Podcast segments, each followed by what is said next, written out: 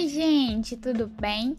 Hoje a nossa substância é a nitazoxanida vai tratar-se de um medicamento que faz parte do grupo dos antiparasitários com ação nos eumintos e também nos protozoários. Além disso, vai ser um fármaco que tem ação antiviral. Bom, durante essa pandemia que a gente tem vivido contra a Covid, algumas pessoas começaram a usar esse medicamento contra a Covid-19, porém não existe nenhum estudo que comprove a eficácia desse medicamento contra o Covid. Tanto que as pessoas começaram a usar tão deliberadamente esse medicamento que ele passou a ser é, vendido como medicamento controlado durante o tempo. Hoje em dia ele já não é mais vendido como remédio controlado. Ele é um medicamento considerado seguro, muito seguro.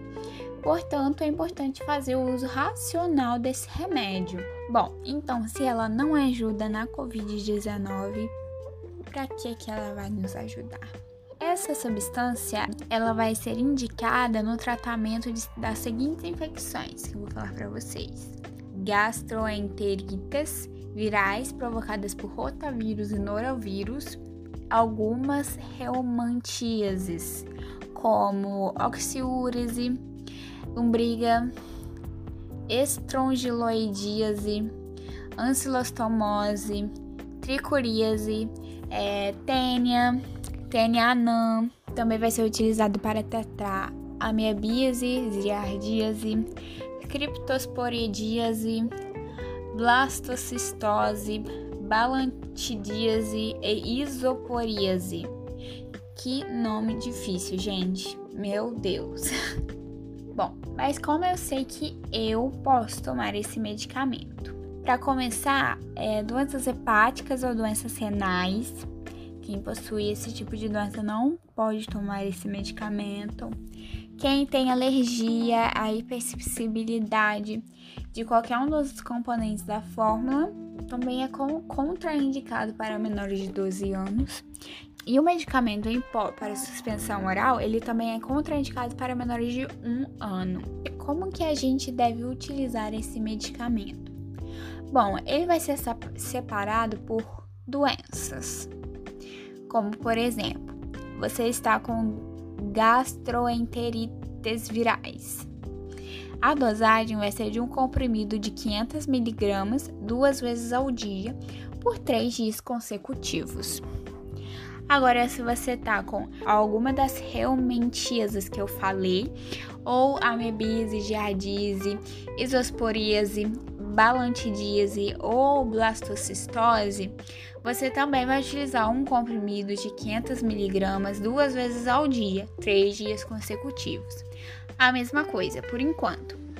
Para caso de criptosporidíase em pessoas sem imunodepressão, vai ser a mesma dosagem dos outros dois que eu havia dito, também por três dias consecutivos criptosporidíase em imunodeprimidos, se contagem de CD4 maior que 50 células, é, deve ser usado um ou dois comprimidos de 500 miligramas duas vezes ao dia por 14 dias consecutivos.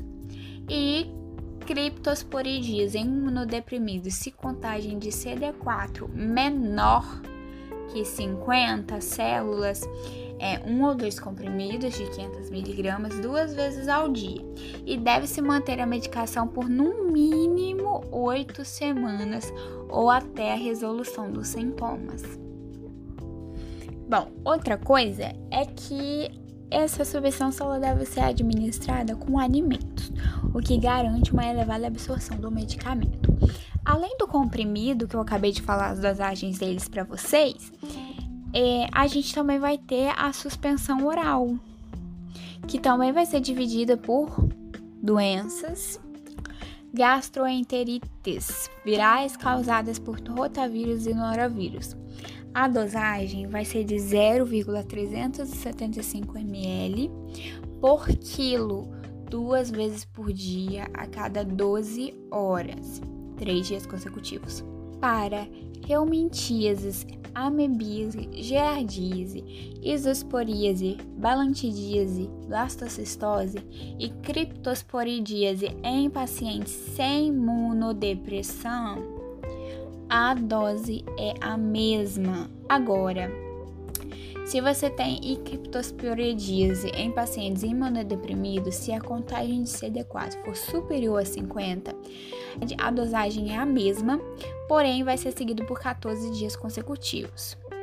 E para imunodeprimidos, se a contagem de CD4 for inferior a 50, a dosagem também é a mesma, portanto, deve ser mantida por 8 semanas ou até a resolução dos sintomas e negativação dos cistos. Bom, tenho que tomar esse remédio, mas o que, que esse remédio pode me causar de efeito colateral? Os efeitos colaterais mais comuns que pode acontecer vão ocorrer no trato gastrointestinal, principalmente náuseas, acompanhadas de dor de cabeça, perda de apetite, vômitos, mal-estar abdominal e cólica.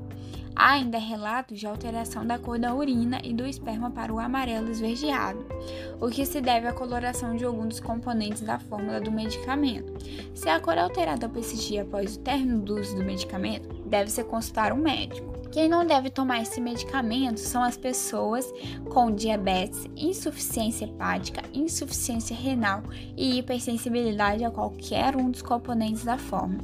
Além disso, os comprimidos não devem ser usados por crianças com menores de 12 anos, como eu já havia dito. Nesses casos, é utilizada a suspensão oral. Porém, em crianças menores de um ano, não deve ser utilizado nem comprimido e nem suspensão oral, ok? Bom, gente, é isso. Espero que vocês tenham gostado, que vocês tenham conhecido essa nova substância e que vocês façam bom uso desse conhecimento. Um beijo e até a próxima.